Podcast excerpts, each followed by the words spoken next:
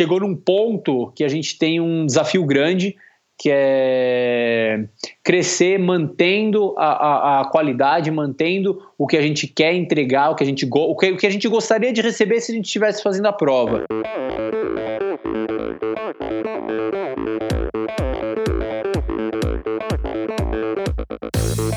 Eu sou a Fernanda Keller. Eu sou João Amoedo. Sou Poliana Kimoto. Aqui é o Murilo Fischer. Aqui quem fala é Ronaldo da Costa. Olá, sou Henrique Avancini. E, e esse é o Endorfina, Endorfina Podcast. Podcast. Endorfina Podcast. Tamo junto, hein? Sou Michel Bogli e aqui no Endorfina Podcast você conhece as histórias e opiniões de triatletas, corredores, nadadores e ciclistas, profissionais e amadores. Descubra quem são e o que pensam os seres humanos que vivem o esporte e são movidos à endorfina.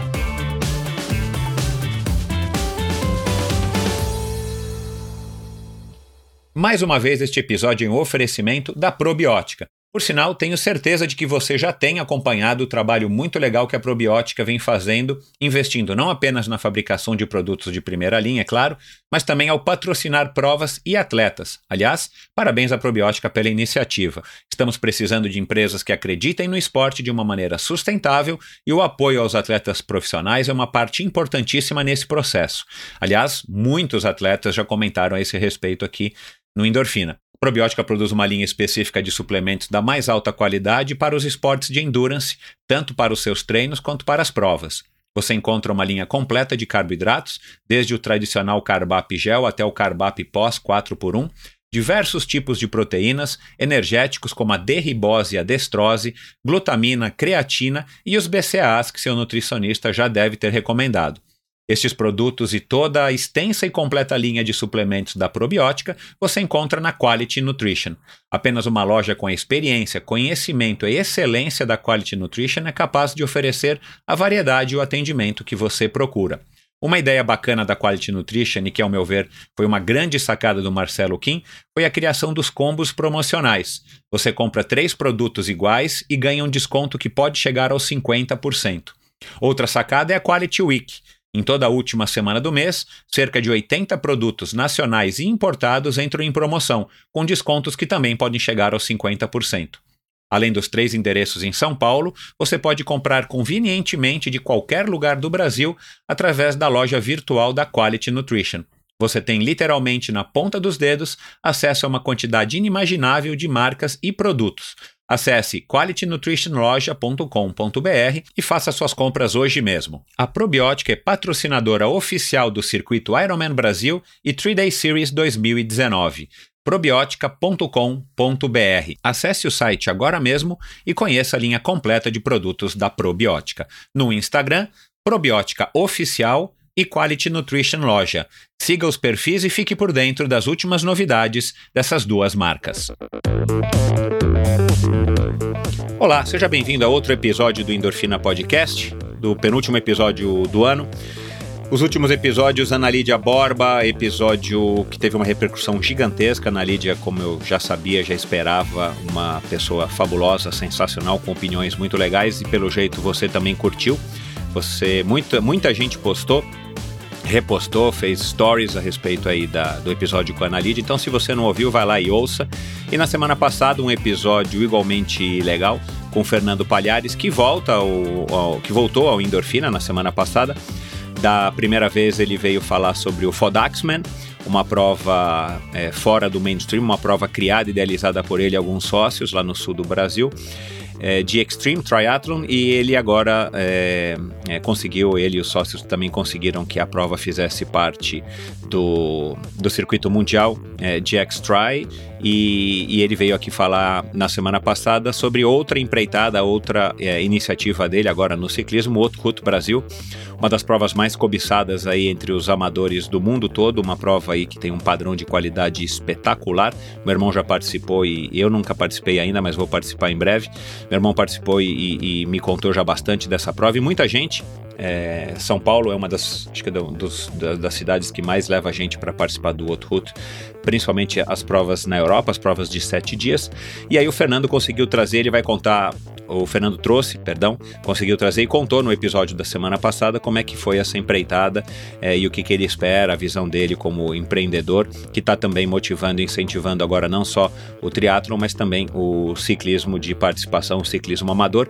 E seguindo nessa Nessa esteira, nesse gancho, o Otávio Lazuri, o Tatá, conhecido por todos aí como Tatá, que é um dos idealizadores também de uma prova alternativa, uma prova que vem fazendo cada vez mais sucesso na Estrada Velha de Santos, o chamado EV, triatlon, e ele veio aqui falar justamente sobre isso, sobre a perspectiva dele, por que, que ele resolveu tomar essa iniciativa junto com os sócios, como é que tem sido a experiência, o que, que ele espera aí para o futuro, como conciliar né, o crescimento da, da prova com, com as dificuldades e, e, e e as, as dualidades, as dúvidas que você vai tendo ao longo do caminho para transformar a tua prova numa prova grande, uma prova mainstream.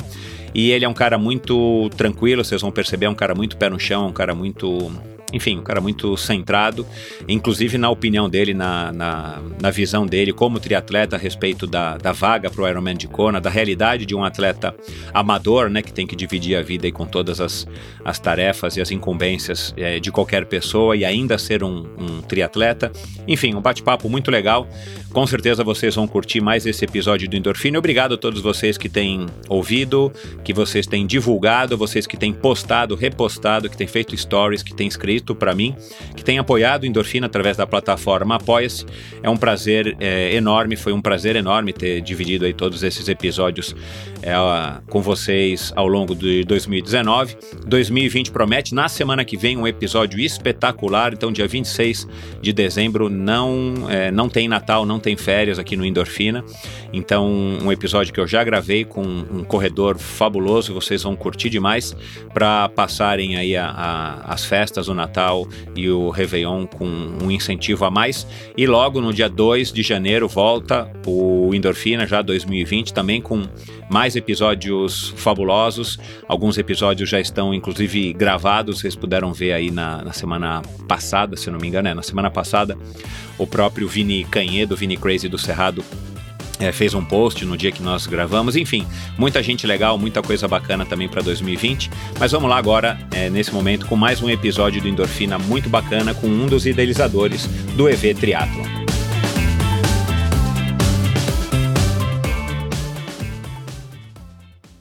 Neste episódio recebo um dos idealizadores e organizadores do EVTRI, o triatlon da Estrada Velha de Santos. Ele chegou a ser campeão brasileiro de enduro equestre antes de ingressar na Faculdade de Direito de São Bernardo do Campo, quando a rotina intensa de estudos foi dificultando os treinos a cavalo. Por volta do ano 2000, tomou conhecimento do Ironman do Havaí e ficou maravilhado. Mas foi somente em 2011 que realizou a proeza de completar a primeira de uma longa série de provas da distância. Desde então competiu ultramaratonas, alguns X-Terra e no ano passado participou do Fodaxman. Do Enduro ao Endurance, dos Fóruns de São Bernardo ao Riacho Grande, com vocês Otávio Lazzuri Ormonde Bonício, desde 2017 o Tatá do Evetri. Seja muito bem-vindo, Otávio. Fala, Michel, pessoal que está escutando aí, muito obrigado pelo, pelo convite aí desde já. É uma, uma honra estar tá falando aqui com Endorfina, um podcast que me, que me ajuda tanto, que eu escuto tanto aí nos nossos, nas nossas longas horas, principalmente no rolo, nos longos. É muito bacana o trabalho de. Seu trabalho, né, Michel? Muito legal. E, cara, uma honra estar aqui para falar aí para vocês, para dividir aí algumas histórias bacanas aí que o Triathlon trouxe pra gente. Legal, cara. É, vai ser um prazer aí te conhecer melhor e bater esse papo não só sobre o EVTRI, mas sobre a sua, enfim, as suas aventuras mesmo no triatlon. Agora eu já queria começar aqui por uma por uma tirar uma dúvida aqui minha que eu pesquei aqui nas entrelinhas da, da nossa troca de e-mails e tal. Você por acaso está querendo participar do Ultraman, do UB515 no ano que vem? Isso aí é uma pressão que eu sofro, Michel, é uma pressão que eu sofro, mas não está nos meus planos a curto, médio prazo, não. É, eu já tive a oportunidade de acompanhar duas provas do Ultraman, uma vez como staff do Arthur Rufato e esse ano como capitão da equipe campeã feminina aí da Vivi Campos, esposa do Arthur. Então, o UB é, uma, é um sonho, é um negócio muito bacana. O Luna, o Alexandre, todo o pessoal deles lá estão de parabéns. Eles criaram uma, uma empatia da prova, um, um clima de família, de amizade entre os atletas, que é uma coisa comovente. Quem puder ir assistir uma vez o Ultraman de perto é muito, muito legal. Então, o Ultraman está no meu plano, mas é um pouco mais para frente. A pressão interna, principalmente dos amigos aí, é, é, é, forte, é pesada, viu, Michel? Mas tá, tá num plano aí um pouquinho mais para frente.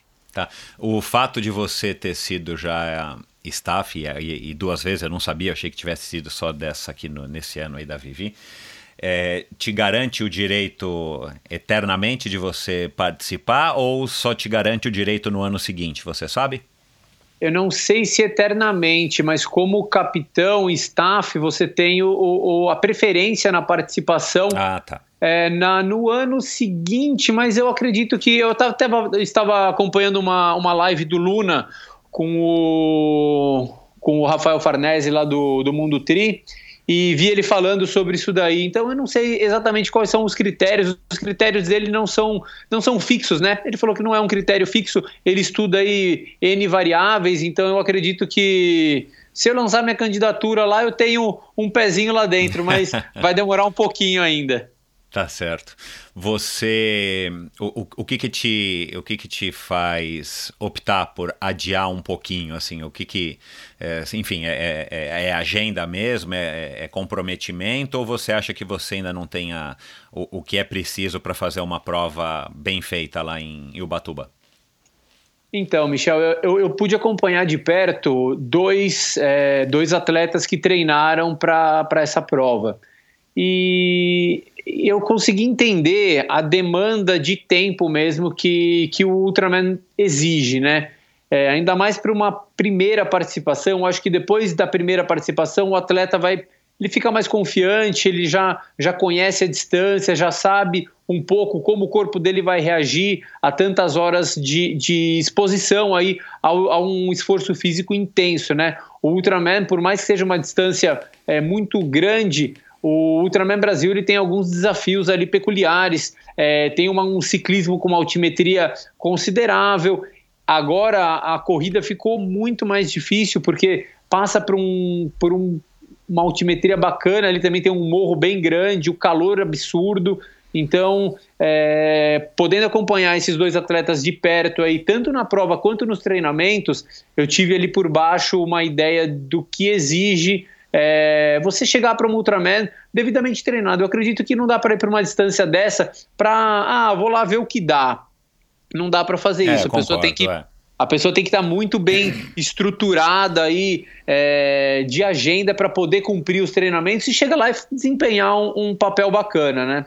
É, não, eu concordo. É, é um, embora, é, enfim, é, você provavelmente não vai lá para ganhar, mas você tem que ter minimamente esse respeito pela distância, treinar o, o mínimo necessário para que você faça uma prova com condições, né? Aliás, é isso que essas, é, essas provas de ultra resistência procuram fazer com essas seletivas, né? Não é qualquer um que é só pagar e, e, e participar, justamente para que, além de minimizar os, os eventuais problemas que os competidores podem ter justamente por conta da distância, para fazer com que todos é, é, cheguem lá de fato com melhores condições de, de terminar, o que para a prova sempre é uma repercussão muito legal, né? Que prova que não quer que todo mundo termine o que, o que se propôs a fazer, né?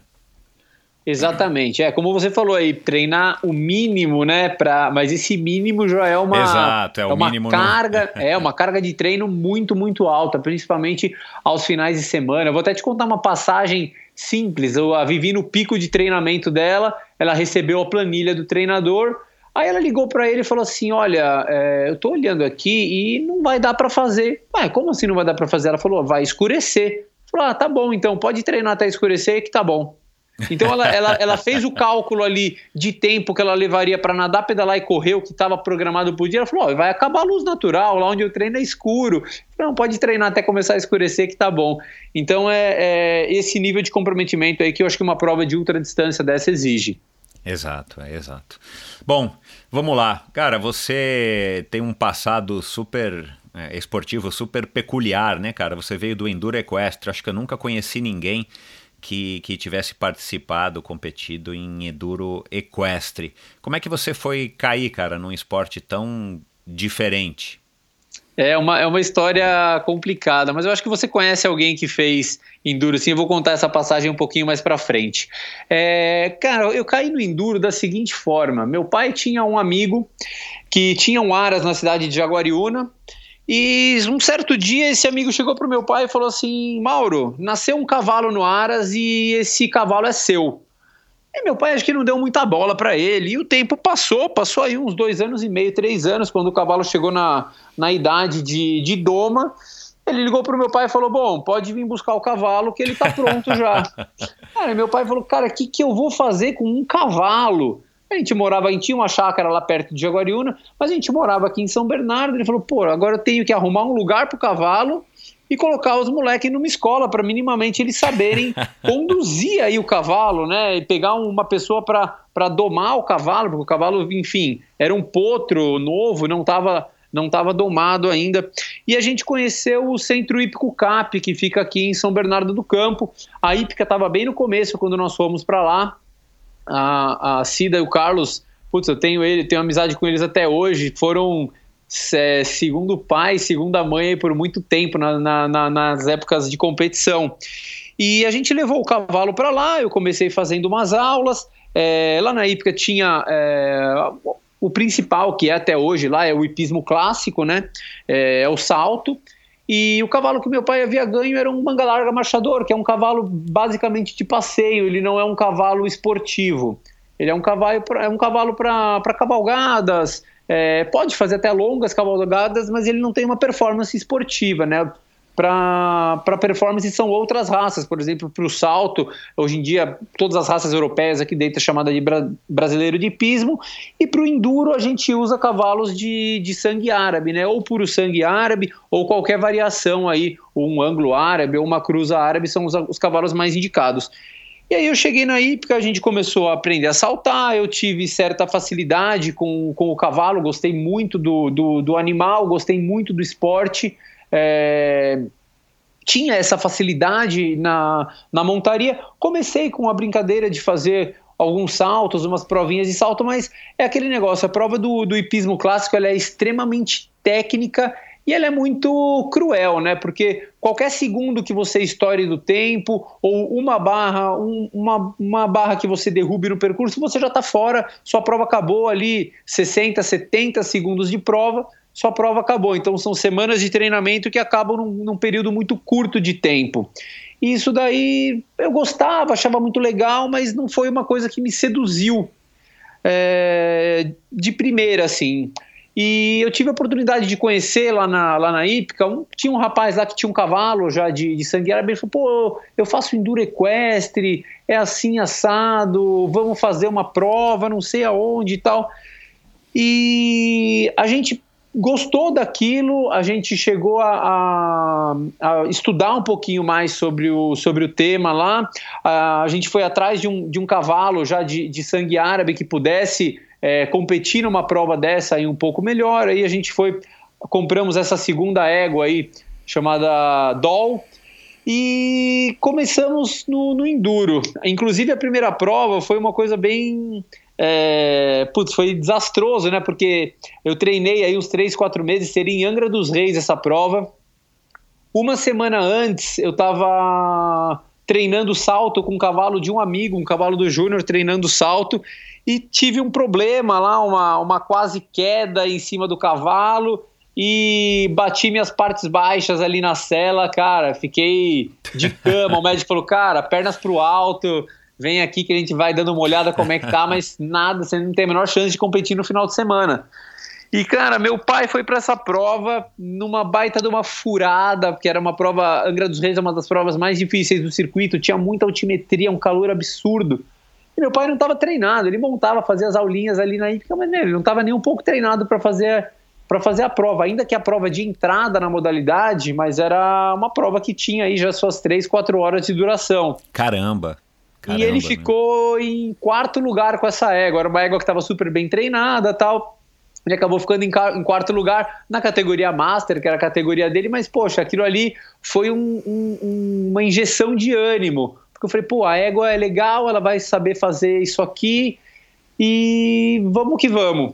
Nesse meio tempo, quando eu voltei, me recuperei, voltei pro pro esporte, puta, fiquei com aquilo vidrado, vi as fotos dele, aquelas fotos impressas, acabava a prova, o fotógrafo vinha com a foto impressa para você comprar. Eu fiquei doido com aquilo, né? E nesse meio tempo, a gente procurou um outro cavalo também, que já tava, já era um cavalo um, um puro sangue árabe, e esse cavalo, a primeira vez que eu testei, que eu experimentei, eu fiquei maravilhado com o cavalo, é, chamado Shake, ele que me acompanhou aí pela carreira inteira.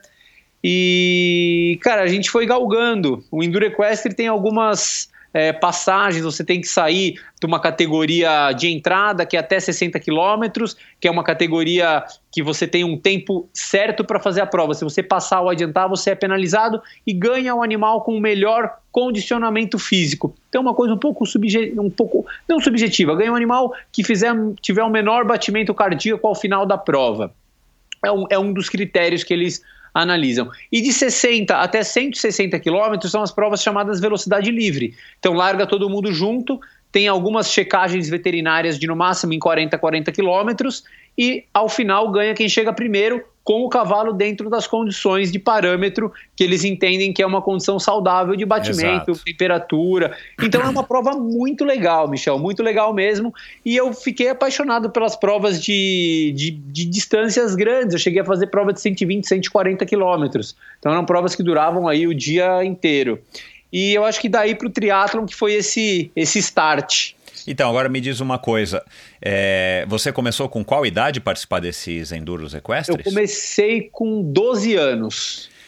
E você foi o que? Até os 18, 19? Eu fui até um pouquinho mais. Eu fui até uns 20. Acho que a última prova que eu fiz é, tinha uns 22. Foi uns 10 anos fazendo, fazendo enduro. Tá. Uh, o, o, os percursos são naturais ou são pistas montadas na natureza? Ou o cara vai fazendo, sei lá, o, o, o desenhador do percurso, o idealizador do percurso, ele, ele pega trechos é, naturais e dá um mínimo uma adaptada e tal, como talvez um enduro de moto? Não, são trechos naturais mesmo. É, é, estradões, é, trilha fechada, single track, cruza rio, sobe montanha. Cara, legal demais. Então são, é muito bacana, é muito bacana. São, são, são lugares maravilhosos que eu tive a oportunidade de conhecer aí com o Enduro.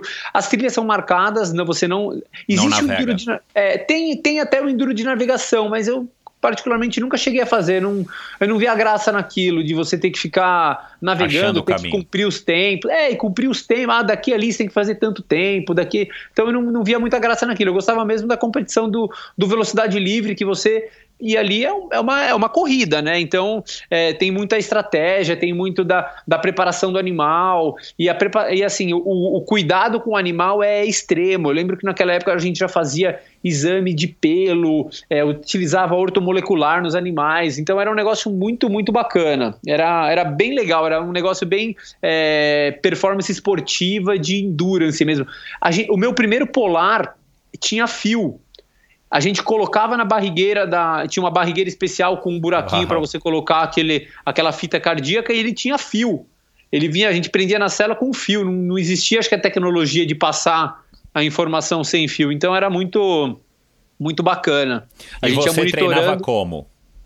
Então, a gente treinava numa trilha de 16 quilômetros que tinha aqui na, na região aqui do, do. A gente chama ali de Riacho Grande, ali onde tem a, a Ípica, lá a região do, do Batistini, aqui em São Bernardo, que ainda assim, antes do Rodoanel passar, a gente tinha lá uma trilha é, bem bonita, por sinal, de Mata Atlântica, lá que a gente conseguia fazer os treinamentos ali. Raramente a gente levava os cavalos para a praia para fazer um, um, treino mais longo de plano, porque aqui era, bem, era é, é bastante acidentado. É, na fazenda de alguns amigos a gente chegou a levar para Varé, para Capão Capão Bonito, no, no, interior de São Paulo. A gente chegou a fazer alguns treinos fora, mas a maioria dos treinos eram aqui mesmo, concentrados aqui em São Bernardo mesmo. E você, fisicamente, como é que o, o, o cavaleiro tinha que, que treinar para esse tipo de, de prova? Quais são as demandas físicas, né? Além de você, claro, ter que ficar comandando o cavalo e, e o cavalo sobe degrau, desce, pula por árvore, vai, faz isso e aquilo. É, o que mais que você tinha que que, que, que, nesse, que, que aptidões físicas que, que um bom cavaleiro tinha que ter? Ah, o, o, atleta de enduro ele tem que estar tá, ele tem que estar tá com um condicionamento físico muito bom porque é, demanda muito muito do cavaleiro tanto o, o cavalo no, no passo trote, né, que a gente chama no trote, você tem que fazer um movimento chamado trote elevado. Então você fica subindo e descendo da sela o tempo inteiro. Você não pode ficar sentado em cima do é. cavalo. É. Uma porque você vai machucar o rim dele, outra porque você vai se machucar, porque você vai ficar quicando em cima do cavalo. São cavalos de trote, esses cavalos de performance a gente chama de cavalo de trote. Você tem que fazer esse movimento do trote elevado. No galope, você tem que empurrar o cavalo, você tem que fazer o assento no cavalo, tá sempre com as pernas ali é, minimamente é, trancando ali no, no alicate, que a gente chama ali em cima do cavalo e conduzindo ele das, das mais variados terrenos. Eu gostava muito de, de correr, sempre gostei de correr desde moleque, na educação física, chegava antes, ficava correndo em volta da, em volta da escola, no quarteirão da frente, em volta da quadra, e eu, que, eu gostava então de, chegava numa subida, eu já tinha uma, uma interação muito grande com, com esse cavalo que ficou comigo muito tempo, eu amarrava a rédea no pescoço dele, saía correndo na, na subida, ele vinha atrás. Então tinha uma subida muito íngreme, eu desmontava dele e saía correndo, ah, ele, ele vinha atrás de mim. Era era, era, bem bacana. Então isso daí é, eu sempre fui muito regrado e ligado assim na, na no condicionamento físico. Eu sentia que eu podia ajudar muito o cavalo tendo um condicionamento físico bacana. Joia. E bom, aí você entrou na, na faculdade de direito, e foi se afastando, né? Cara, é, viajar com bicicleta é um estorvo, né? Todo mundo que, que já viajou sabe disso, cara. Não é a coisa mais fácil do mundo. Agora, o cara praticar é, enduro equestre, ter que viajar com o cavalo, pelo amor de Deus, hein, cara? Olha, vou te falar, Michel, eu fazia. Caraca, meu, meu, meus meu. pais fizeram malabarismo, cara, porque, meu, é. A, a, as provas de velocidade livre, para você ter uma ideia, eram às sextas-feiras. Então a gente viajava sempre na terça ou na quarta. Os cavalos, às vezes, dependendo da distância da prova, saíam na segunda ou na terça-feira de caminhão, porque o caminhão demora, é longe. Não, se você chegar em cima da hora, o cavalo está cansado da viagem, é estressante para o animal ficar dentro, da, ficar dentro do caminhão. Então era uma logística absurda, assim, é um negócio muito, muito absurdo. E aí, quando foi chegando na, na época da faculdade, culminou que esse cavalo a gente teve que aposentar ele por conta de uma lesão que ele teve no boleto. E eu montei alguns outros cavalos. Na época a gente tinha uma parceria com o Aras, a gente estava empistando alguns cavalos desse Aras também. Eu fazia às vezes prova no sábado, na, na, na sexta velocidade livre e no sábado a velocidade é, controlada com outro, com outro cavalo para ir empistando. Você não pode chegar com um cavalo, ah, quero começar na velocidade livre média distância. Não, você tem que passar ano a ano e graduando esse cavalo até ele estar tá apto a chegar a fazer uma prova longa. Então você tem que graduar o conjunto. Tanto o cavaleiro não pode fazer uma distância longa de primeira, quanto o cavalo. Você tem que estar tá graduado para claro, fazer faz sentdo, é. a distância. Sim, é para preservar o animal isso aí, Michel. Tudo que eles fazem é para preservar o animal. Se tiver qualquer coisinha, o animal é, é, não, não deixa o animal sair para uma próxima para um próximo anel. Então é sempre tem uma, uma preservação muito grande do cavalo, é bem legal. Legal. Quase como que muita gente, né, que, que resolve fazer triatlo já começa com ou um 70.3 um Ironman, né? O cara não pensa em preservar o animal. não pensa, não pensa. O animal é judiado. Cara, aí, bom, eu, teu pai é, é, é, amigo do Kubiak, você acabou é, encontrando o Kubiak numa das voltas dele do Ironman é, do Havaí, e aí que você soube o que, que era triatlon. Conta como é que foi esse teu contato, primeiro contato com o triatlon. Exato, é, meu pai era amigo dele, meu pai é falecido já desde 2011, Cara, meu pai que me colocou voltado para o esporte em tudo que eu quis fazer, ele sempre me incentivou absurdamente, até mais do que conseguir, podia, ele sempre me incentivou e sempre proporcionou de tudo aí pra gente ir pro esporte. Tanto eu quanto meu irmão, meu irmão, educador físico, também seguiu na área aí porque foi bastante influenciado. O Kubiak foi engraçado. Meu pai tinha comércio aqui na cidade e um certo dia a gente tava lá no comércio, eu tava lá e meu pai falou: pô, vem ver a história desse cara aqui, pô, Kubiak, conheço ele aqui de São Bernardo há trocentos anos, tá fazendo Ironman. Eu falei: que, que, que é Ironman, né? Aí ele começou a me mostrar, ele já andava com. andava paramentado de atleta, camiseta, boné. Puta, ele é uma figuraça, cara. É. E ele contando do Havaí, eu, ele começou a me explicar o que que era, as distâncias, como que era. Ele tava, acho que, com uma revistinha debaixo do braço, comecei a ver algumas coisas. Cara, eu fiquei maluco com aquilo, Michel. Eu falei, cara, isso existe? Que que é isso? Quero fazer isso um dia. Mas para mim era um negócio assim, tipo, é, intangível, porque eu, eu só conhecia ele que fazia e, tipo, parecia uma coisa de outro planeta. Puta, bicicleta, natação, corrida e as distâncias, assim, absurdas. Eu não tinha noção do que era isso.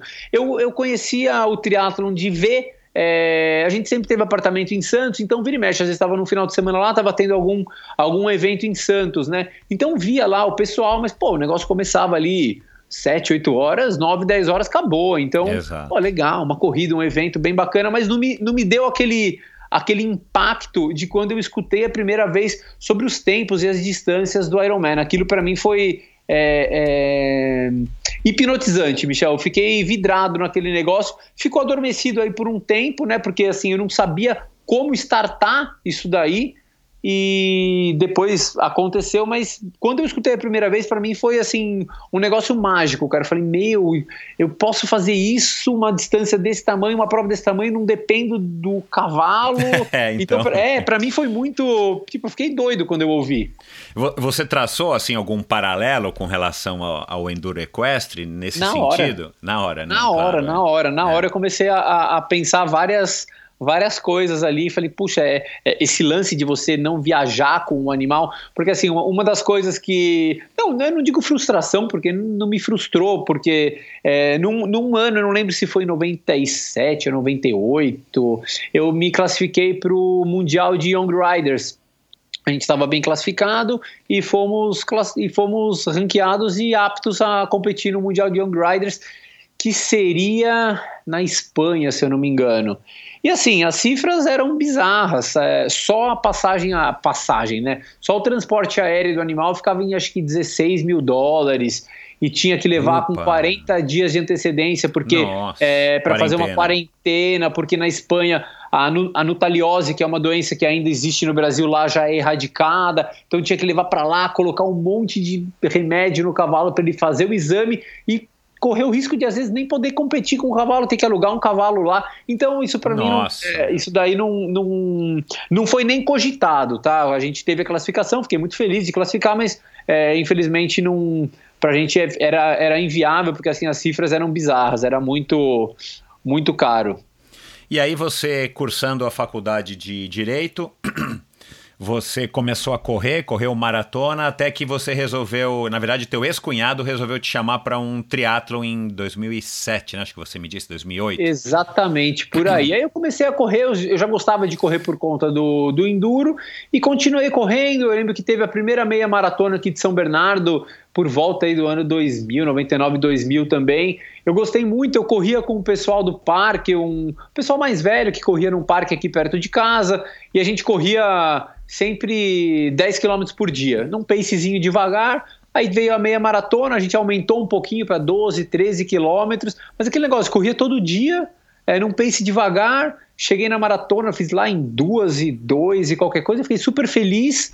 É, foi muito legal e a gente começou a fazer essas provinhas de shopping, alguma coisa assim que tinha aqui na região e a gente ia fazendo, mas assim, sem pretensão nenhuma. Eu gostava só de me manter com um condicionamento que eu achava na época que era fazer alguma coisa legal.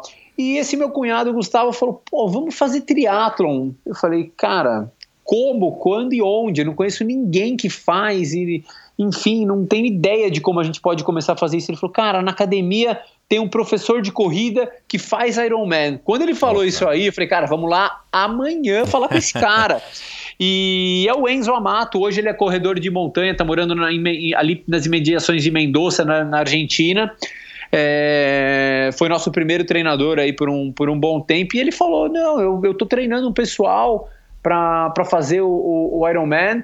Então, se vocês quiserem conhecer, quiserem começar a ter treinos, venham aqui treinar de terça e quinta corrida. Eu acompanho vocês aqui e vou planilhando vocês.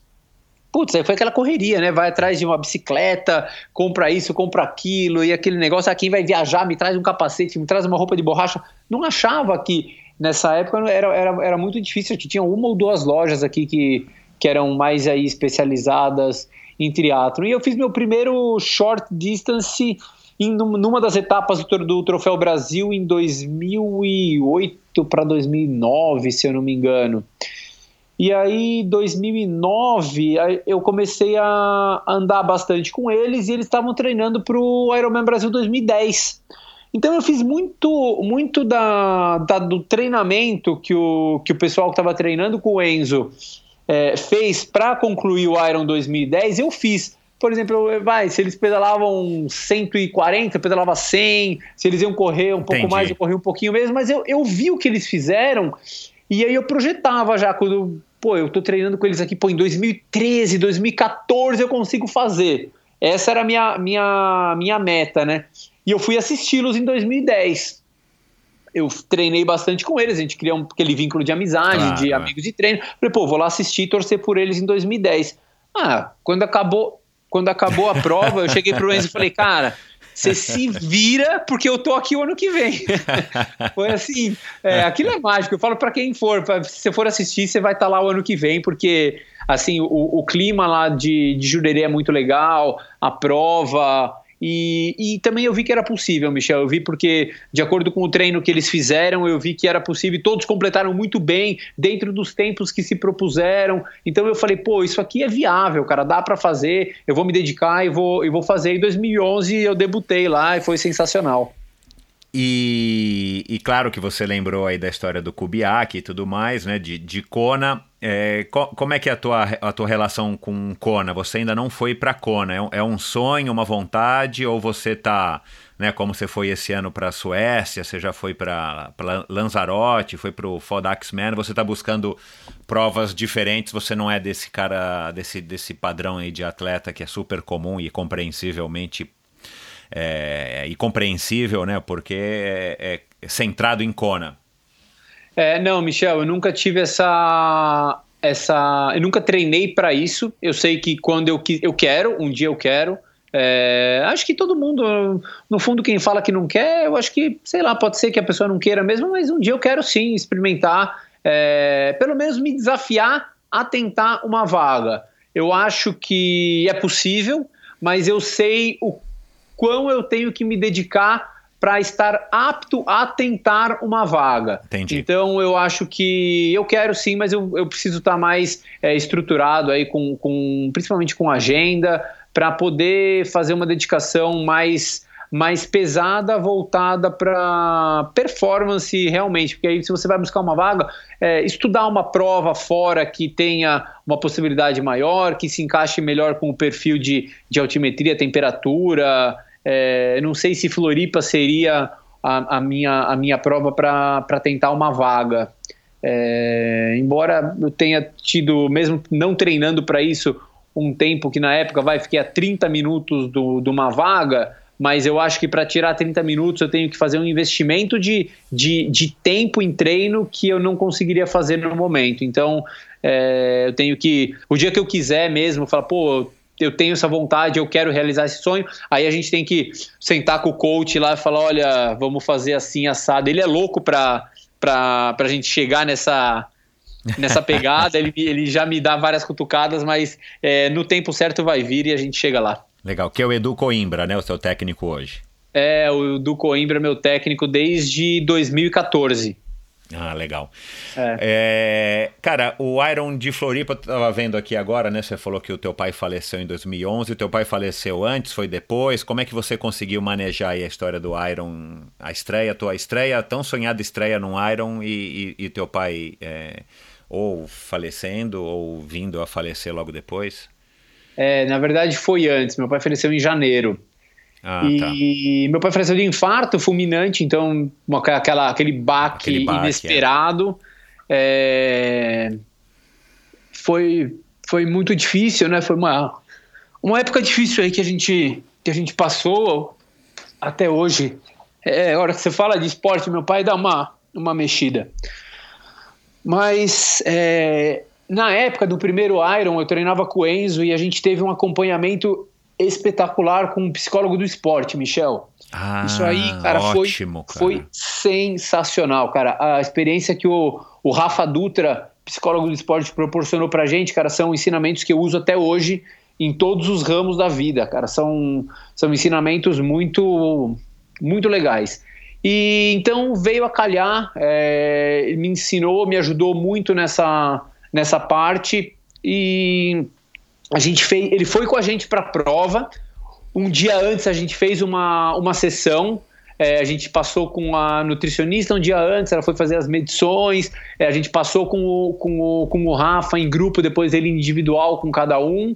E no pós-prova ele conversou com a gente também. Ele falou: pô, é, você conseguiu fazer do limão uma limonada, porque consegui tirar de uma, de uma tristeza, fazer com que eu conseguisse reverter aquilo para fazer uma homenagem, para se dedicar é, para um, um propósito. Então, eu acho que é, tudo a gente tem que olhar o lado bom. Tem o lado bom em tudo, né? Ainda mais Exato, é. em coisas. Então, você tem que saber extrair o lado bom das coisas. Porque se você ficar focado só na, na parte ruim, aí é bem, bem complicado. Então, se você focar na parte boa, tudo você pode achar um, um lado bom aí e seguir, seguir em frente para ser feliz e conquistar os objetivos. Ele não tem nada a ver com a psicóloga do que foi do ou é, não sei agora, do Henrique Avancini, né? Que é alguma coisa Dutra também, você sabe? Eu creio que não, Michel, eu creio Ah, que tá. não. Coincidência, que não. então. É. coincidência. Tá. Cara, que, que iniciativa legal. Vou te falar, já, já passou né, muitos atletas aqui, muitos técnicos, é, alguns técnicos. Cara, eu nunca ouvi falar de, de um técnico, enfim, de amadores, né, que, que se preocupe também com esse aspecto e tenha, eventualmente, para uma prova importante como um Ironman, um, ofereça esse trabalho também junto com um psicólogo do esporte. Muito interessante isso, viu, cara? Que fique aí para quem está nos ouvindo como uma dica, cara, porque eu vou te falar, cara, é importantíssimo, claro, para o amador também, por que não, né? A, a Carla de Piero, psicóloga do esporte, aí uma das, das principais psicólogas do esporte do Brasil, teve aqui há pouco tempo e, e- e mostrou para todo mundo que não é só o profissional que precisa disso, né? O amador muitas vezes precisa é, e, e- e você agora está mostrando aqui um exemplo vivo e prático da, da importância de um psicólogo do esporte, principalmente num momento onde você está mais fragilizado, né?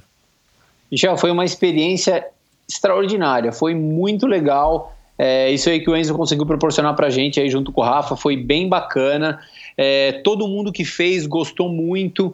É, são, ele, ele, ele dava ferramentas pra gente lidar com a prova em N situações, numa situação onde tudo tá bom, numa situação onde você tem que replanejar a prova.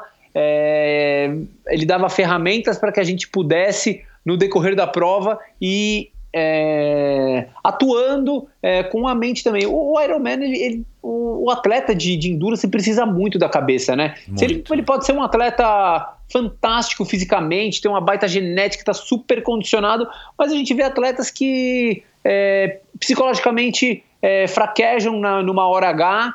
é, e, e- e também, por outro lado, é, não só voltado à performance, mas aí voltado para o atleta amador, saber encarar a prova e saber encarar que você fez a melhor prova que você pôde fazer. Eu cansei de ver, Michel, coisa que me entristecia muito, é, atletas, ah, eu quero buscar o sub-10. Aí ia lá, fazia 10 e 6 e o cara ficava emburrado, ah, não faço mais isso aqui, vou vender bicicleta. O cara fazia um negócio, tava a família inteira do cara lá vibrando. Ah, O cara quer saber se fez seis minutos a mais ou seis minutos a menos, o cara não consegue curtir a prova que fez, cara. Isso daí, eu olhava e falava, putz, esse cara não tem vida longa no, no triatlo. É, dois, três anos o cara parava. É isso então, putz, é um negócio que eu não, eu juro, eu não consegui entender. E o Rafa mostrou isso pra gente, falou, pô, vocês vão lá, se fizer no tempo que vocês querem, ou se não fizer no tempo que vocês querem, cara, vocês vão estar fazendo um puta de um desafio que vocês se propuseram, que vocês investiram grana, tempo, é, tempo dos outros, e, e vai chegar no final e vai ficar emburrado, porque, putz, isso Puta, daí eu, eu não consigo. Eu não consigo entender. Eu acho que tudo bem a pessoa se propor a fazer um. a, a colocar uma meta, e se não cumpre a meta, a gente fica realmente. Mas, pô, é um esporte amador, você tá ali para se divertir. Hum, Tinha algumas coisas eu não entendo até hoje, mas aí cada um, cada um, não tem jeito, não vai, a gente não vai entender nunca. É. E, cara, o que você falou é. é eu, eu, concordo 100%, é exatamente isso. Enfim, é da, exatamente dessa maneira que eu acho que a gente tem que encarar quem é amador e, e, e talvez até um pouco profissional também, cara. É, quem tem a possibilidade de fazer esporte, ainda mais um esporte onde a gente tem que se dedicar tanto e que, enfim, e, e que, que é um estilo de vida como o triatlon, por exemplo, cara, a gente tem que estar tá, é, graças de ter saúde para poder fazer, de ter dinheiro para poder participar, né? Porque também não é um esporte barato, de ter Exato. tempo para poder treinar e, e poder viver isso, cara, que são coisas que, que como diz aí a propaganda do cartão, meu, é, nem o dinheiro compra, né, cara? Tem experiências que que o, que o triatlon, que o esporte, principalmente o esporte de endurance proporciona, que realmente, se você for raciocinar, não vale a pena você ficar chateado por nenhum desempenho, até porque 90% das vezes a, a, qualquer falha que você tenha, na verdade, é causada por você mesmo, né? Então, assim, se você não conseguiu, não conseguiu, vamos lá. Sempre, vai, sempre haverá um próximo Ironman. Exato. E, Michel, uma coisa que eu não sei quem falou isso aí, mas é uma pura verdade. O, Ironman é feito para dar errado. Cara, são quantas horas? É feito para dar errado. E o legal disso aí, você vai, é, Exato, quebra é. numa prova, pô, quebrou um pouco, melhorou ali. Exato, o negócio é feito para dar é. errado. São quantas e quantas horas que você está exposto ali com um furo de é. pneu, a uma pancada na água, uma câimbra, sei lá, N, N possibilidades aí. E o Não, legal do Iron é isso. É, não, e até, e até por isso é que as pessoas ficam intrigadas com o negócio. Porque se for um, né, se for um cavalo que você chegar lá, doma fácil e não tem mais graça de você de você cavalgar, cara, você quer ir no cavalo que te dá mais trabalho, porque vai te dar mais prazer, né, cara? Se, é verdade. Se, se terminar um Ironman, qualquer um fizesse com o pé nas costas, cara, com certeza não ia dar aquela emoção, aquela, aquele, enfim, aquela vontade de você participar e de você voltar no ano que vem, porque foi muito fácil, né? Com certeza, com certeza. É, falou tudo.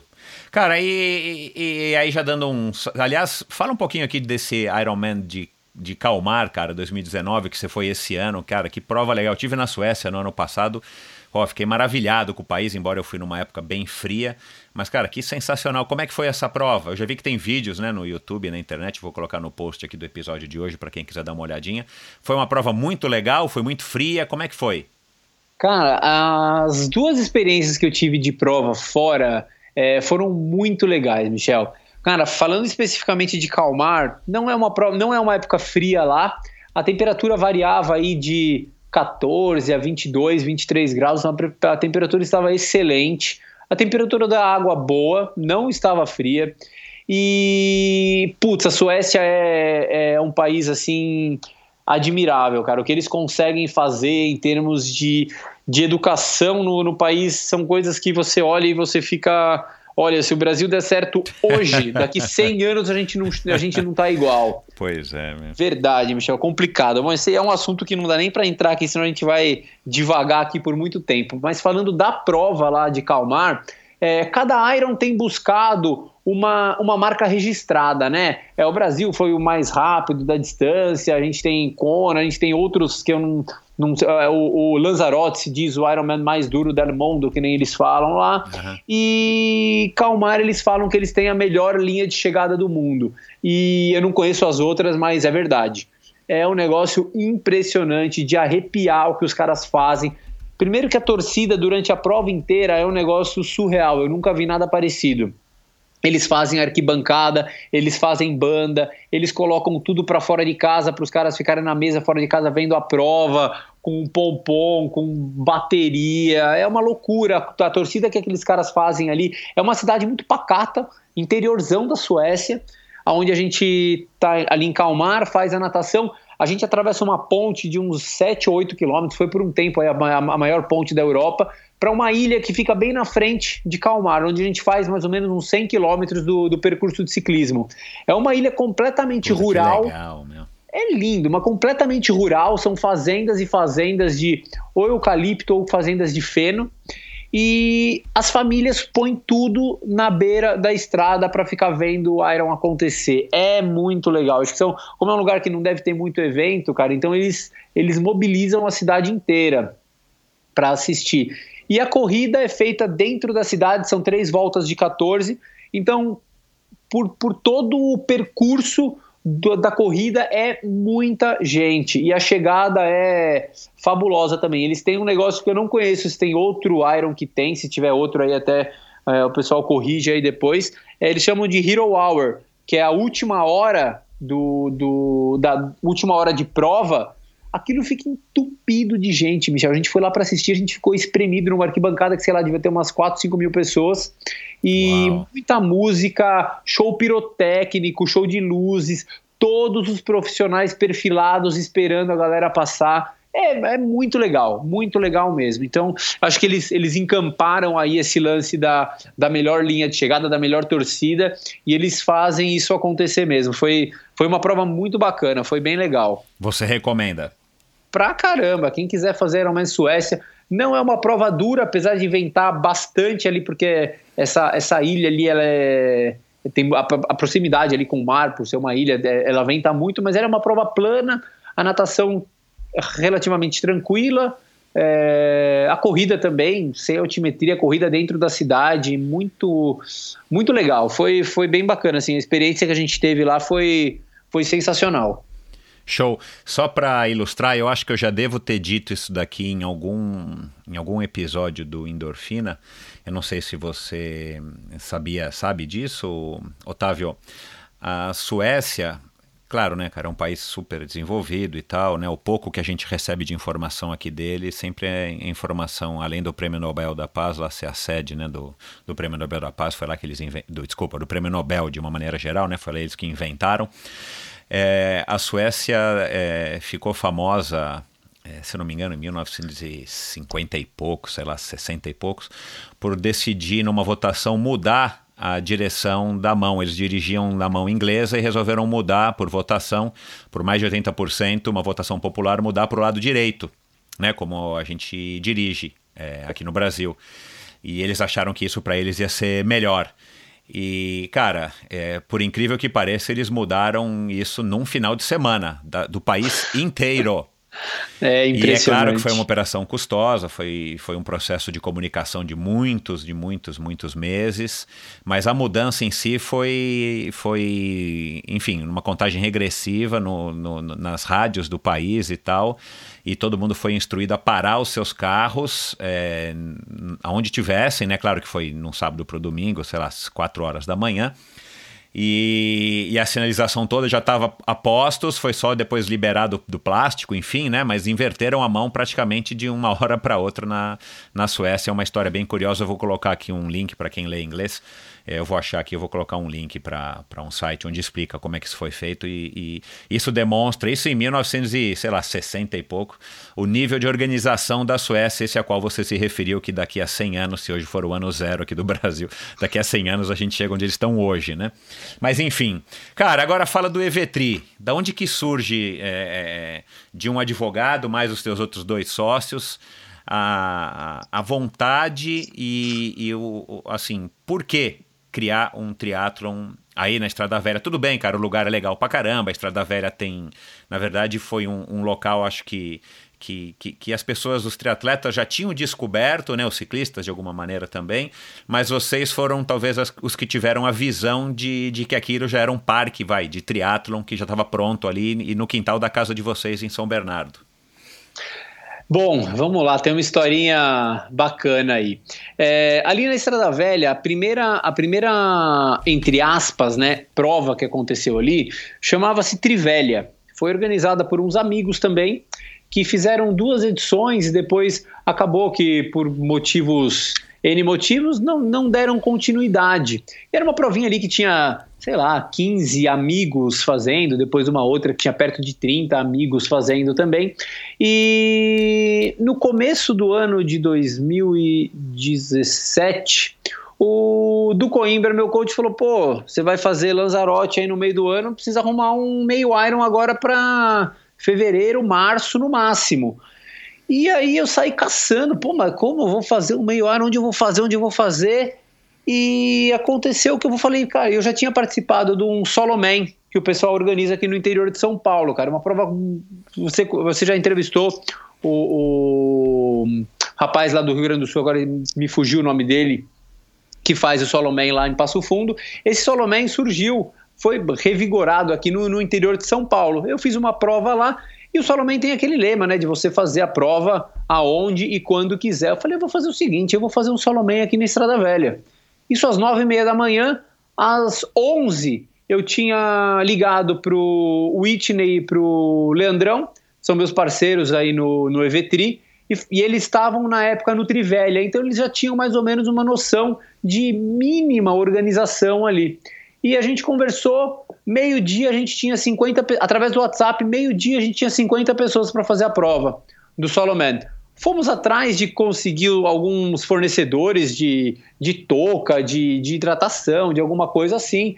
É, conseguimos algum, por, por incrível que pareça, patrocinadores. A prova com toda a estruturinha que a gente montou, na característica Soloman, se ele quisesse fazer a prova sem camiseta e medalha, a prova sairia de graça para ele, com um churrasco depois, pelo apoio que a gente conseguiu. E se ele quisesse a camiseta e a medalha, saía a 45 reais ou algo assim.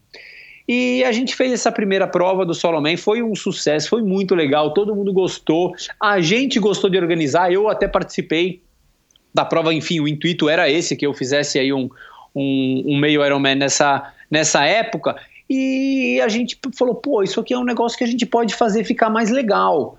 E aí já sairia um pouco da filosofia Soloman, porque a gente ia montar um sitezinho, fazer uma inscrição, é, mas ainda assim enraizado com os princípios do Soloman.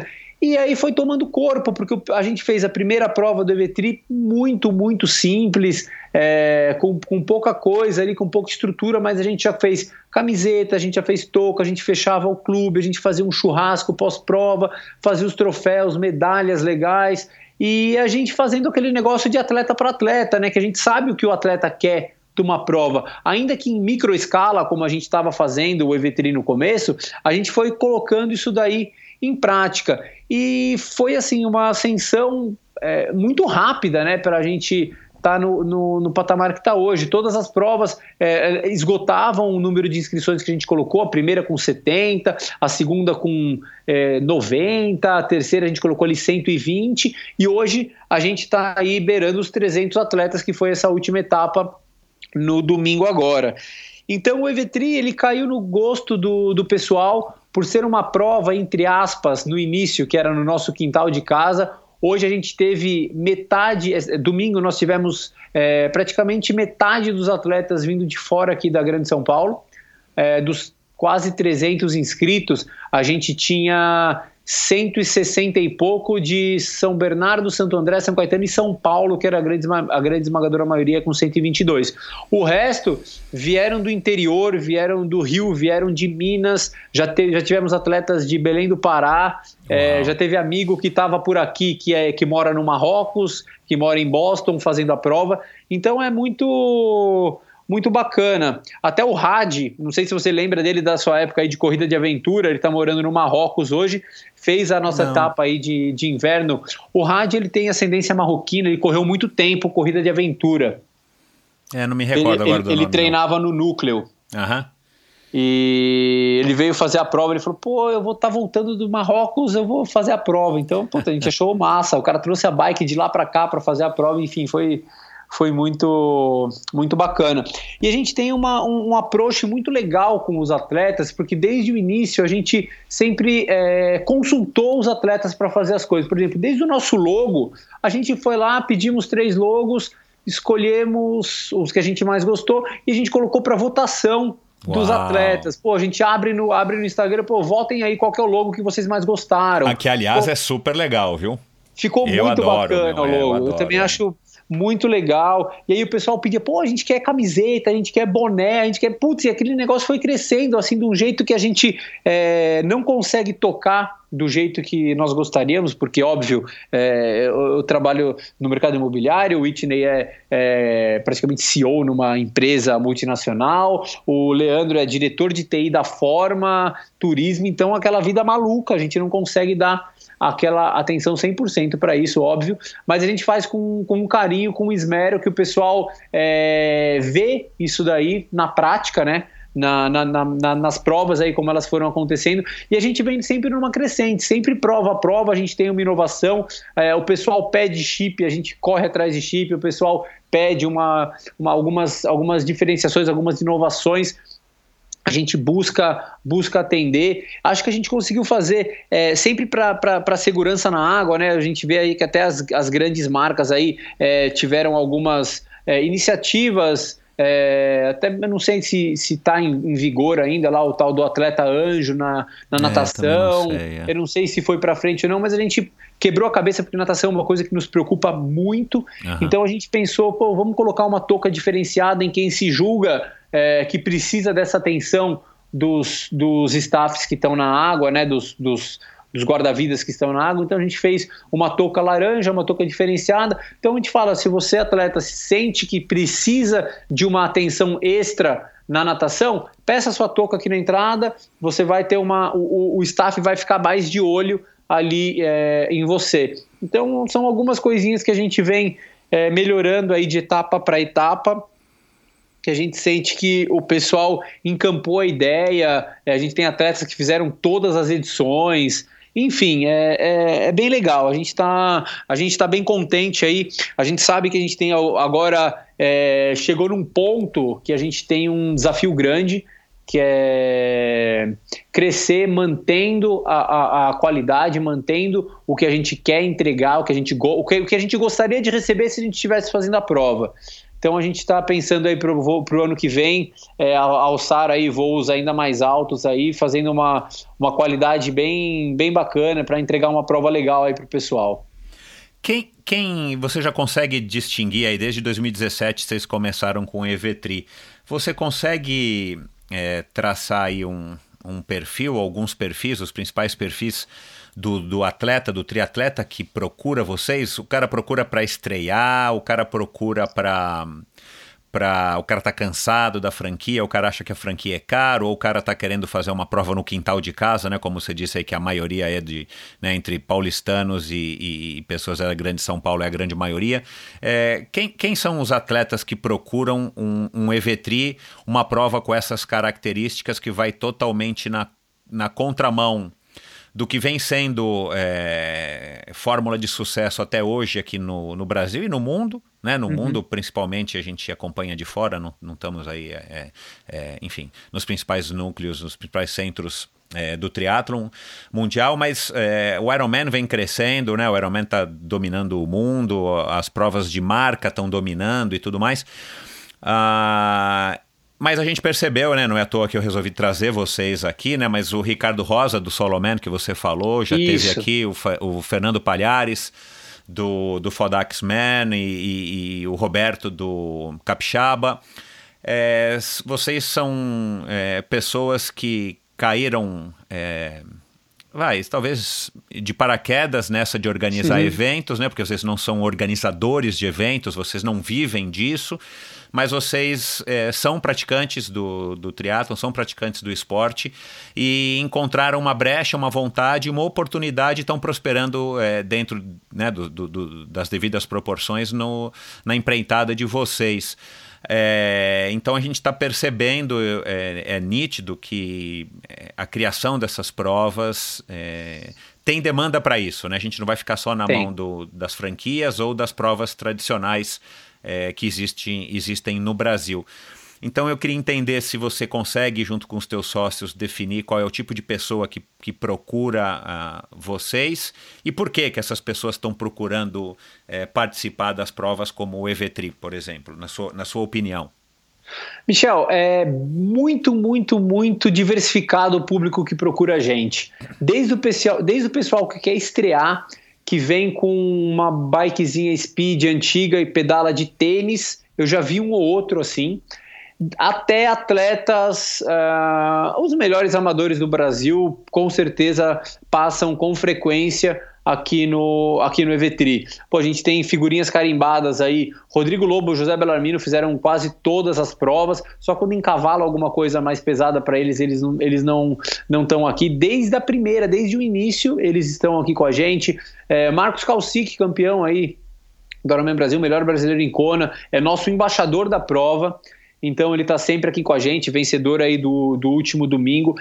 N atletas que, que participam e participaram de Kona Pô, Arthur Ferraz está sempre aqui com a gente, Matheus Vidigal. Então, para falar de, de atletas é, com performance, Eric Duarte, campeão aí de N provas aí do, do Insano Man, também ele gosta de fazer umas provas aí do, do underground, já fez Kona também um atleta referência aí no, nos amadores.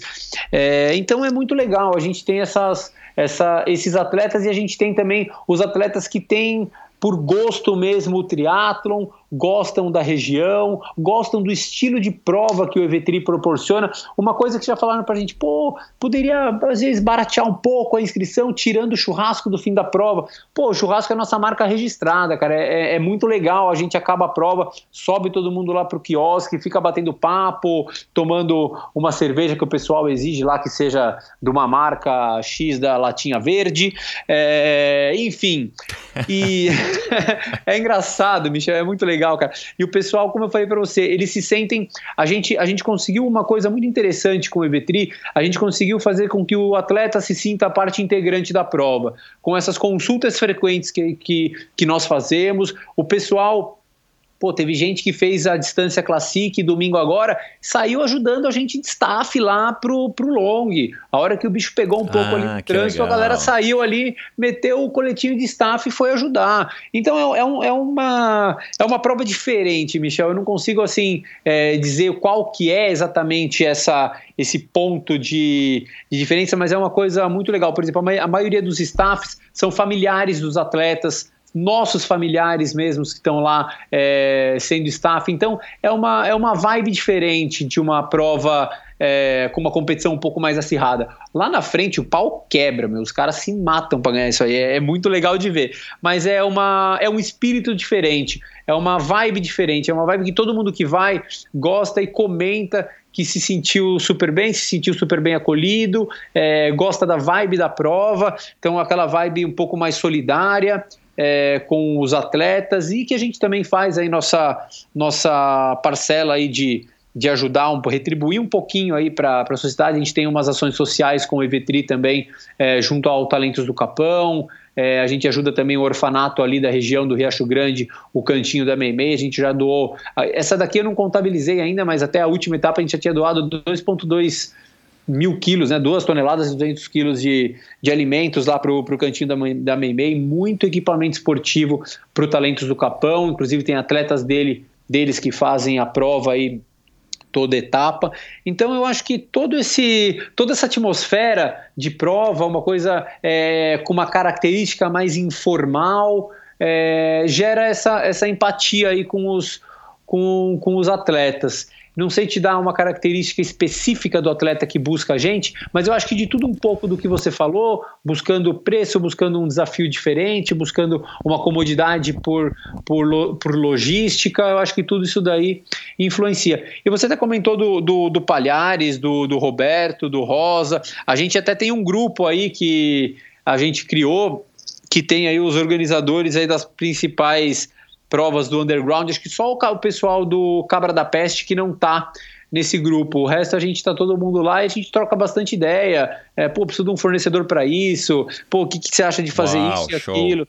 Então é, é, muito legal. Eles estão, pô, o pessoal do Capixaba, eles são referência pra gente, cara. Eles estão assim, é, anos luz, a gente usa eles, eles como espelho mesmo, cara. É, o trabalho que eles fazem lá é fantástico. O Fodaxman tive a oportunidade de fazer lá o ano passado poxa, o Fabrício, o Palhares, o Pina, o Manente, meu, não tem nem o que falar deles, cara. Eles fazem um negócio de, de excelência mesmo. A prova deles é extremamente organizada, uma prova maravilhosa.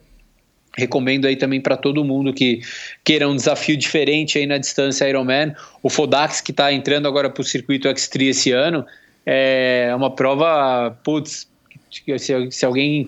que todo mundo tem oportunidade de viver aquela experiência lá que realmente é muito legal. Então eu acho que é esse, esse, esse combo aí que, que faz o Evetri estar tá nessa crescente bacana que tá, Michel. A gente vem sentindo aí que tem uma, uma crescente grande e tem muito campo ainda para ser explorado aí nesse nicho de, de atletas. Como conciliar é, a, a realidade financeira né, de uma prova pequena? É, com os custos, a segurança, né, cara? A segurança é, é algo que tem. É, que, que, que, é diretamente proporcional a investimento. e manter a qualidade do evento nesse equilíbrio que, que torna, que mantém a prova atrativa. Assim, qual que você acha que é o, o, o segredo ou qual que é o desafio, vamos dizer melhor, qual que é o desafio para para atingir esse equilíbrio que as pessoas querem continuar voltando sem custar tão caro, mantendo o churrasco, com todo a, a, a, um instrumento de para deixar a prova segura, né, tanto na água quanto na, na terra, é, e, e, vocês não terem que botar dinheiro na prova. É uma prova que vocês objetivam ter lucro ou vocês fazem por filantropia e investem tudo que a prova dá na, pro, na própria prova? Michel, até hoje é, foi assim. Isso eu posso te falar, essa última prova aqui, a gente, por exemplo, a gente faz. A, a, prova envolve N coisas, né? Às vezes quem está de fora não consegue entender isso, né? É, a gente tem a segurança na água com jet ski, é, ambulância, é, staffs, hidratação, fechamento da rodovia, que agora a gente está sendo obrigatório, a gente tem que pagar uma nota para um órgão fiscalizador aí das rodovias do estado de São Paulo e a gente não tem absolutamente nada em troca. Isso eu posso falar aqui sem medo nenhum, a gente não tem nada em troca dos órgãos públicos, nada. Se puder atrapalhar, te atrapalha. É, tem é, custo do churrasco, camiseta, medalha, chip, seguro para todos os atletas são segurados. Todos os atletas que estão no evento, a gente, faz um, a gente fez uma policy para todos os atletas, entre outros N custos aí que quem cuida dessa parte aí financeira é o Whitney. Não vou saber te. Bom, agora a gente teve aluguel de cones, é, placas de sinalização, enfim. Essa última prova, se nós não batêssemos 263 atletas, a gente teria prejuízo. Então, é, a prova. É um business, não tem jeito, né? Por mais que não você queira jeito. só se divertir, não tem jeito, né, cara? Se a gente não tivesse essa, essa numeração, e a gente chegou até a cogitar não ter tanto é que, por exemplo, a gente faz um a gente contrata uma empresa para fazer um vídeo da prova, eles fazem imagem de drone, fazem fotos tal, e fazem um videozinho, solta um teaser. Na semana seguinte, daqui uns 20 dias, a gente solta um vídeo da prova via YouTube. Antes a gente fazia um DVD e dava para os atletas, mas hoje em dia ninguém mais tem DVD. É. Então a gente sobe no, a gente sobe no YouTube. Enfim, a gente chegou a, a falar para ele, falou, olha, é, chama Drone, que a empresa falou, olha, vamos cancelar porque a gente não vai ter recursos para pagar. Enfim, a, a, prova toca nesse nível aí, Michel. O que a gente conseguiu é, até hoje com o EV3, a gente praticamente reinvestiu tudo na prova. É uma prova, a gente não pode falar, ah, é uma prova sem fins ou com fins lucrativos. É, o que a gente pegaria, é, a, gente tá, a gente reinveste na prova, a gente buscou, é, a gente desenvolveu lá atrás logo, a gente é, fez é, algumas melhorias sempre que a gente faz pô, vamos colocar mais isso no kit, vamos colocar garrafinha, vamos colocar uma toalha, vamos colocar touca, tudo isso daí a gente a gente foi fazendo, pô, teve uma sobra nessa etapa, a gente melhora ali, é, a gente tem um, entre aspas, patrocínio, a gente tem muito mais é, apoiadores que ou fazem premiação ou recheiam kit. Na, essa etapa eu não, eu não contabilizei, mas na etapa de julho a gente é, sorteou em brindes quase 30 mil reais.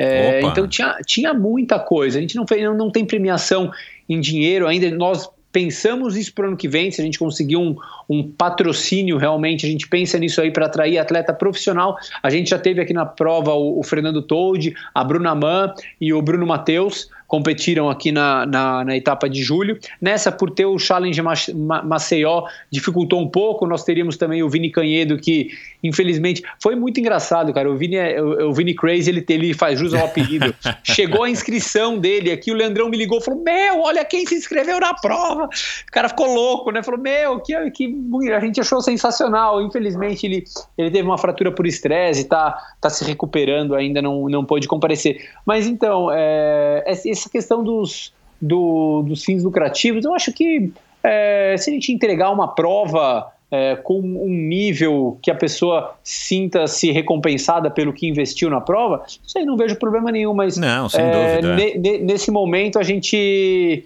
a gente ainda está tá bem pé no chão. É, principalmente com essa última etapa que a gente teve a proximidade muito grande do Triday, também lá na Estrada Velha e agora do 70.3 São Paulo, que entrou depois que a gente colocou a nossa prova no calendário. Isso daí deu uma, deu uma esfriada muito grande na procura. Nós sempre, sempre, 60 dias antes da prova, a gente tem o sold out. Então essa daqui, até a semana da prova, tinha vaga aberta ainda. Isso daí a gente é, realmente ficou até receoso de ter que arcar com recursos próprios aí alguns fornecedores que obviamente a gente não deixaria na mão. Mas é o risco de, de fazer um negócio desse, a gente está tá bem contente, a gente está bem empolgado. Essa última etapa com o fechamento da rodovia foi muito desafiador, porque esse fechamento chegou através de uma imposição aos 45 do segundo tempo, então a gente realmente teve que se desdobrar em 10 aí para fazer essa última etapa acontecer.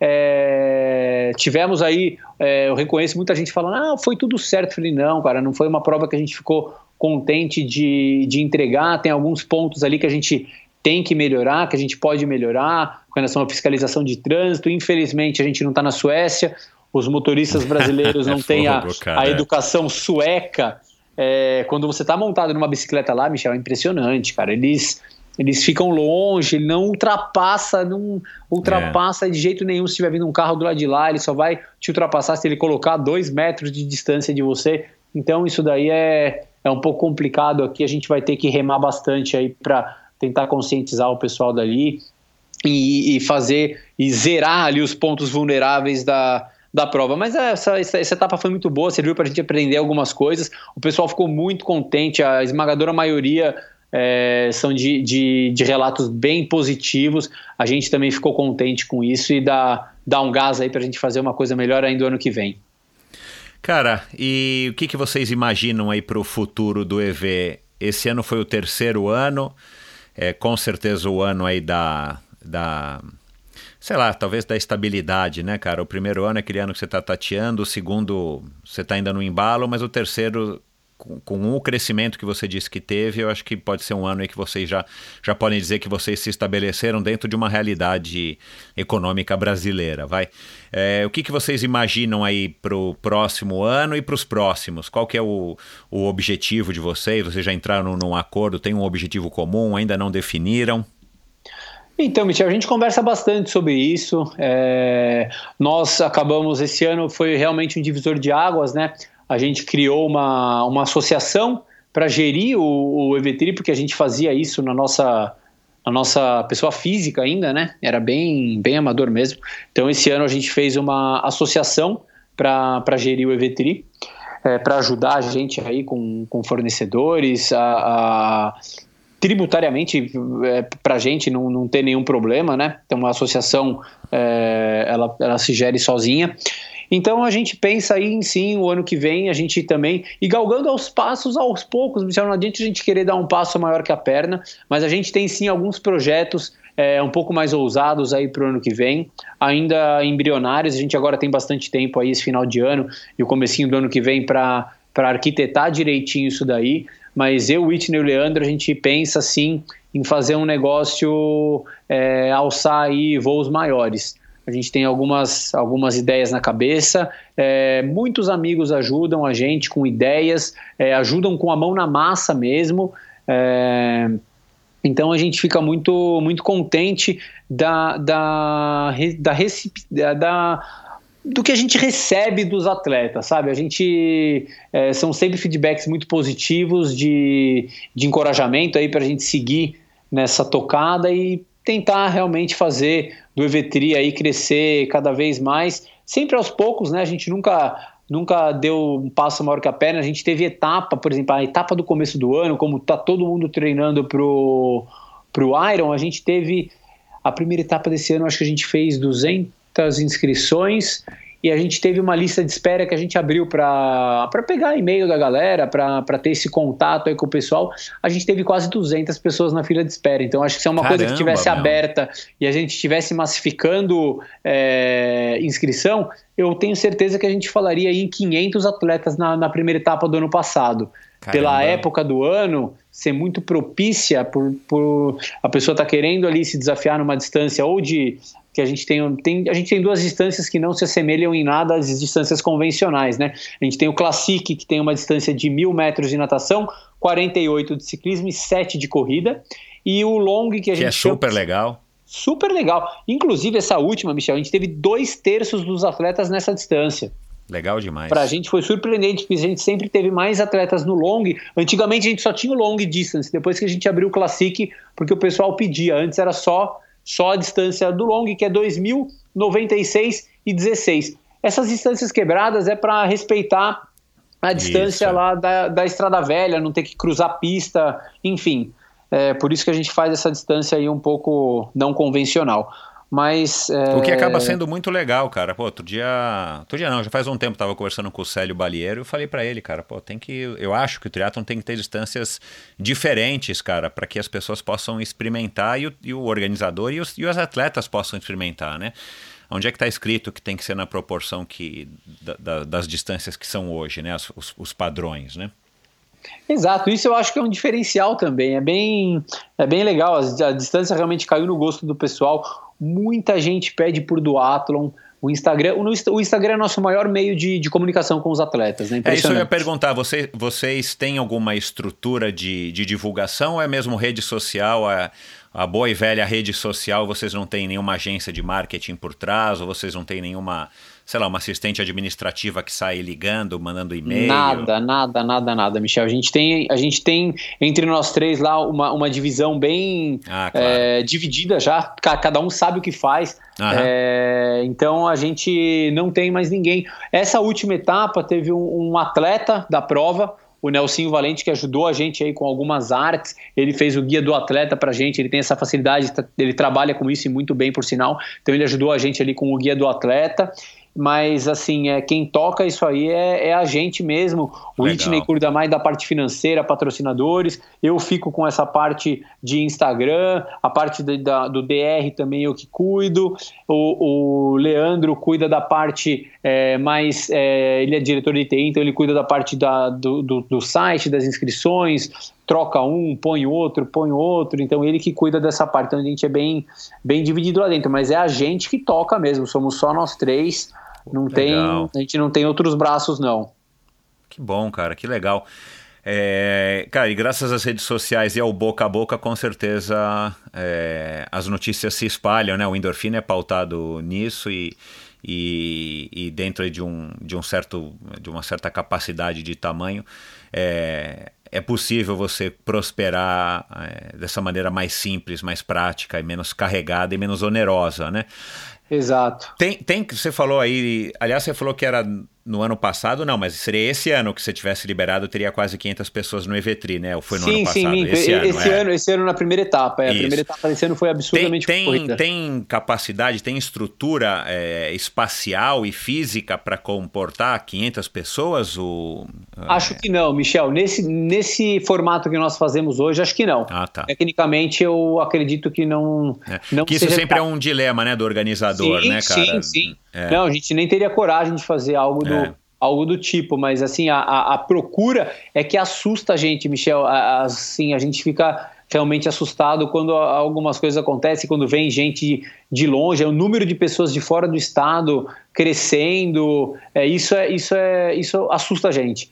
Vocês bom- conseguem dar algum tipo de apoio para essas pessoas que vêm de fora? Porque, cara, pensando aqui agora, a, a tua prova tem um custo bem mais barato aí do que a média das provas de, de franquia ou das provas grandes e consagradas.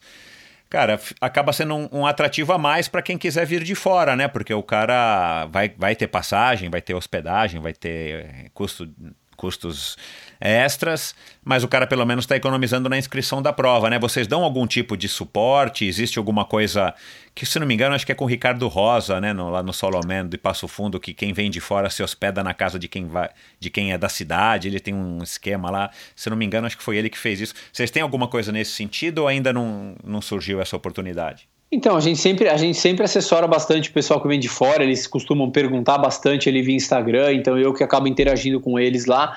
É, a gente tem uma, uma parceria com um hotel aqui da, da região, né, com o Hotel Ibis, que é um hotel que aí acaba aten- a- ag- agradando aí a gregos e troianos, né?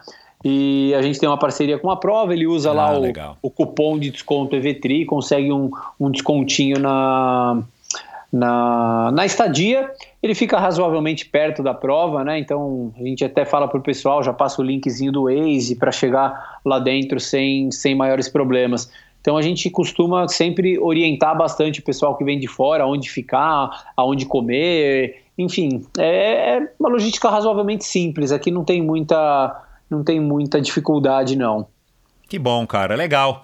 É, você acabou de falar que é na, nas redes sociais, né? E, e, tem um site. Passa aqui o, os endereços para quem estiver ouvindo e por acaso ainda não ouviu falar do Evetri, não segue ainda para passar a seguir, acompanhar. E eventualmente, se tiver interesse, manda direct para você no, no Instagram. É isso, Otávio? Pode, pode mandar sim. O Instagram do EV Triathlon é o. É, do EVTri é o EV, arroba EVTriathlon. Pode entrar em contato por lá. O, o meu pessoal é arroba tatalazuri. O site é o www.evetri.com.br. Então, por qualquer um dessas três, desses três canais aí, vocês têm acesso ao, ao Evetri aí, com certeza. Com, com quando que será a próxima etapa em 2020, a primeira etapa de 2020? A gente não fechou as datas ainda, Michel. A gente tá. vai, a gente vai mas estudar tem um, um mês estimado ou vocês estão, ah, vocês estão olhando o calendário, né? É, a gente está olhando o calendário, mas geralmente março, julho e outubro. Essas são nossas nossas datas. Aí a gente vai estudar ali direitinho o, o, o, final de semana mais propício aí para a gente não encavalar. O EV3 ele, ele nasceu com o objetivo de, de ser escada mesmo. No começo a gente falou, pô, a gente tem que ser escada para as provas. É, claro. De franquia. Essa, é. é. essa era a nossa ideia e eu acho que é um filão que a gente tem que, que aproveitar, é, ser escada. Então a gente busca colocar as, as datas claro. encaixando ali com a periodização dos atletas para as provas maiores. A gente não tem vergonha nenhuma de falar isso, acho não, que até uma é sacada inteligente. Claro. Enfim, a gente vai esperar um pouquinho aí para definir as datas do ano que vem, mas em breve a gente já vai, já vai comunicar isso daí. Bacana, cara. Então ótimo. O pessoal fica ligado aí então no EV Triathlon no Instagram e no site evtriathlon.com.br. Eu vou colocar os links no post do episódio de hoje. Quer mandar um último recado, Otávio? Pô, Michel, bom, primeiro agradecer a você pelo espaço, cara. O, a sua iniciativa com endorfina é muito legal, bem bacana mesmo. Eu tenho certeza que vai crescer muito esse formato podcast. Eu adoro, fui apresentado ao, ao, podcast há não muito tempo, mas tenho ali os meus queridinhos e o Endorfina tá com certeza ali entre eles. É, agradecer a todo mundo aí, a, ao pessoal do triatlon, o pessoal que curte aí o, o EVTRI. Quem não conhece está mais do que convidado a comparecer a uma prova aqui como, como visitante, como torcedor, como atleta, como staff. A gente está sempre aí de portas abertas. E deixo convite para você aí também, Michel. Vamos ver se a gente se encontra esse ano ainda, mas o ano que vem nas provas é, tá aberto o convite aí para você.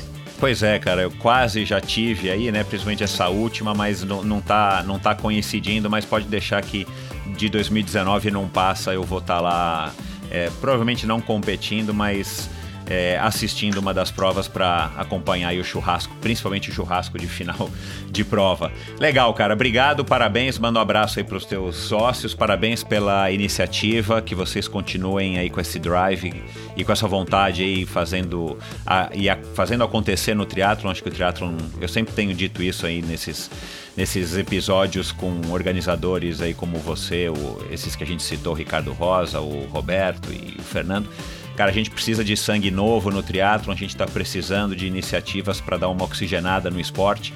E iniciativas como a do Evetri com certeza são só agregam, principalmente pelo fato de estarem num, num, num centro aí, basicamente o centro do triatlon é, do Brasil, né? São Paulo Rio de Janeiro, por estar num lugar onde tem uma demanda enorme, tem uma quantidade gigantesca de triatletas.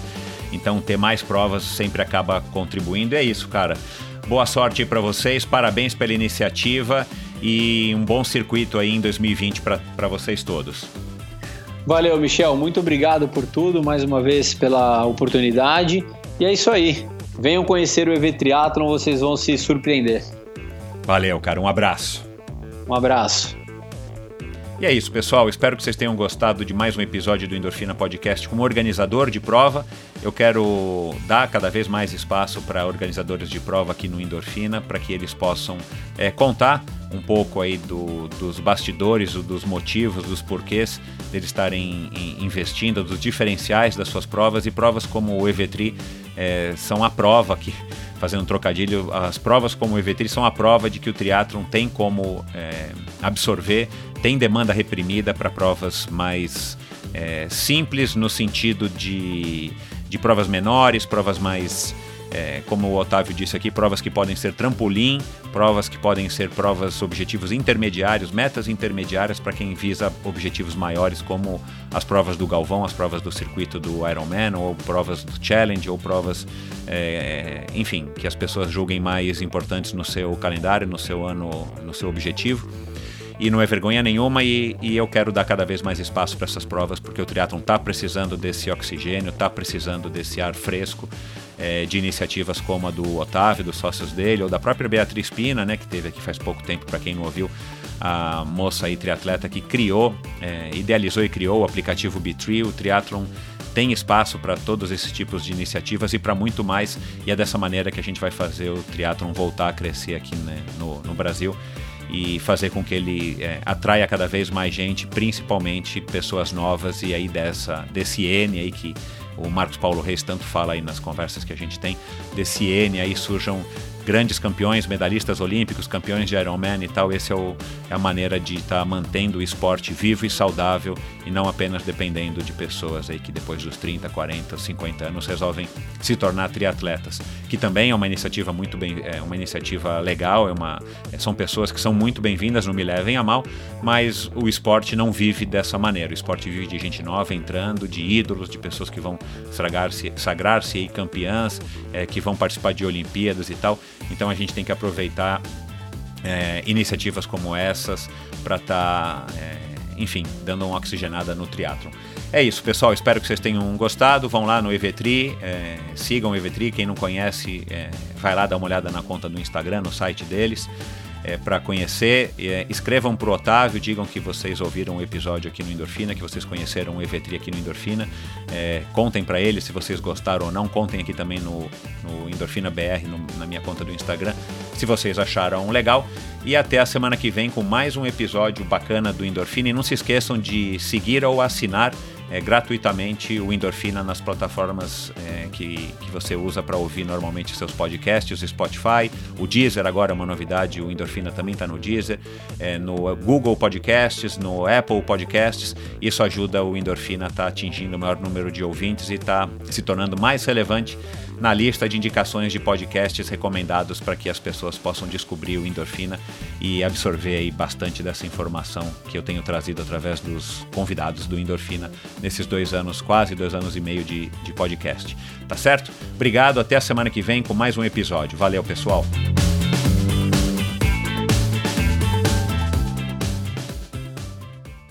Este episódio foi um oferecimento da Probiótica. Por sinal, tenho certeza de que você já tem acompanhado o trabalho muito legal que a Probiótica vem fazendo, investindo não apenas na fabricação de produtos de primeira linha, é claro, mas também ao patrocinar provas e atletas. Aliás, parabéns à Probiótica pela iniciativa. Estamos precisando de empresas que acreditem no esporte de uma maneira sustentável e o apoio aos atletas profissionais é uma parte importantíssima nesse processo. Aliás, muitos atletas já comentaram a esse respeito aqui no Endorfina. A probiótica produz uma linha específica de suplementos da mais alta qualidade para os esportes de endurance, tanto para os seus treinos quanto para as provas. Você encontra uma linha completa de carboidratos, desde o tradicional Carbap Gel até o Carbap Pós 4x1, diversos tipos de proteínas, energéticos como a D-ribose e a destrose, glutamina, creatina e os BCAAs que seu nutricionista já deve ter recomendado. Estes produtos e toda a extensa e completa linha de suplementos da probiótica você encontra na Quality Nutrition. Apenas uma loja com a experiência, conhecimento e excelência da Quality Nutrition é capaz de oferecer a variedade e o atendimento que você procura. Uma ideia bacana da Quality Nutrition, e que, ao meu ver, foi uma grande sacada do Marcelo Kim, foi a criação dos combos promocionais. Você compra três produtos iguais e ganha um desconto que pode chegar aos 50%. Outra sacada é a Quality Week em toda a última semana do mês, cerca de 80 produtos nacionais e importados entram em promoção, com descontos que também podem chegar aos 50%. Além dos três endereços em São Paulo, você pode comprar convenientemente de qualquer lugar do Brasil através da loja virtual da Quality Nutrition. Você tem literalmente na ponta dos dedos acesso a uma quantidade inimaginável de marcas e produtos, Acesse qualitynutritionloja.com.br e faça suas compras hoje mesmo. A Probiótica é patrocinadora oficial do circuito Ironman Brasil e 3 Day Series 2019. probiotica.com.br. Acesse o site agora mesmo e conheça a linha completa de produtos da Probiótica. No Instagram, Probiótica Oficial e Quality Nutrition Loja. Siga os perfis e fique por dentro das últimas novidades dessas duas marcas. Obrigado por ouvir esse episódio do Endorfina. Acesse o endorfinabr.com, vá no post do episódio de hoje para conhecer um pouco mais sobre o meu convidado e alguns assuntos abordados em nossa conversa. Lá você ainda encontra todos os episódios do Endorfina e uma galeria de fotos da história do triatlon brasileiro. Se você curtiu, colabore assinando Endorfina na iTunes Store ou Spotify e compartilhando com seus amigos. Lembre-se de enviar suas sugestões, críticas e comentários através do perfil Endorfina BR no Instagram ou através do Endorfina com Michel Bogli no Facebook. Um abraço e até a semana que vem.